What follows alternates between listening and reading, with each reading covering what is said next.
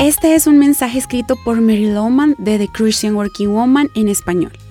En la Biblia, el Salmo 19:12 dice, ¿Cómo puedo conocer todos los pecados escondidos en mi corazón? Límpiame de estas faltas ocultas. Encontramos a David pidiendo perdón a Dios por los pecados que él no veía.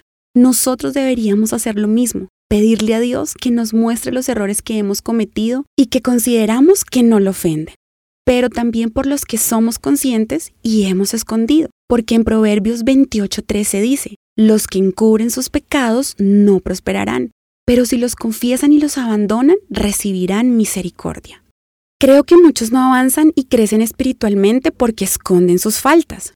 Una cosa es tener en nuestras vidas pecados de los cuales no somos conscientes y otra mucho más seria, taparlos. ¿Te sientes satisfecho con lo que haces? ¿Eres feliz con tu trabajo? ¿Cómo están tus relaciones? ¿Crece y prospera tu área espiritual? Si no es así, reflexiona acerca de esto porque estás condenado al fracaso cuando escondes algo en tu vida y Dios no puede bendecir lo que está oculto.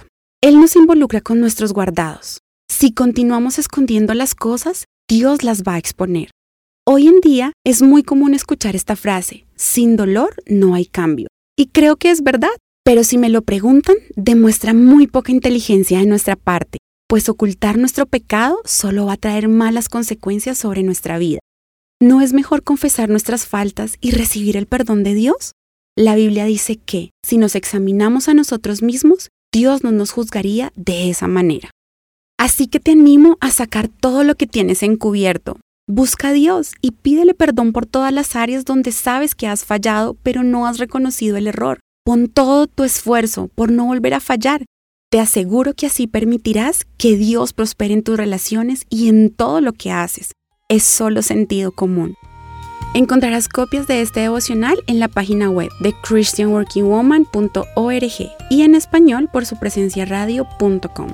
Búscanos también en tu plataforma digital favorita. Estamos como The Christian Working Woman en español.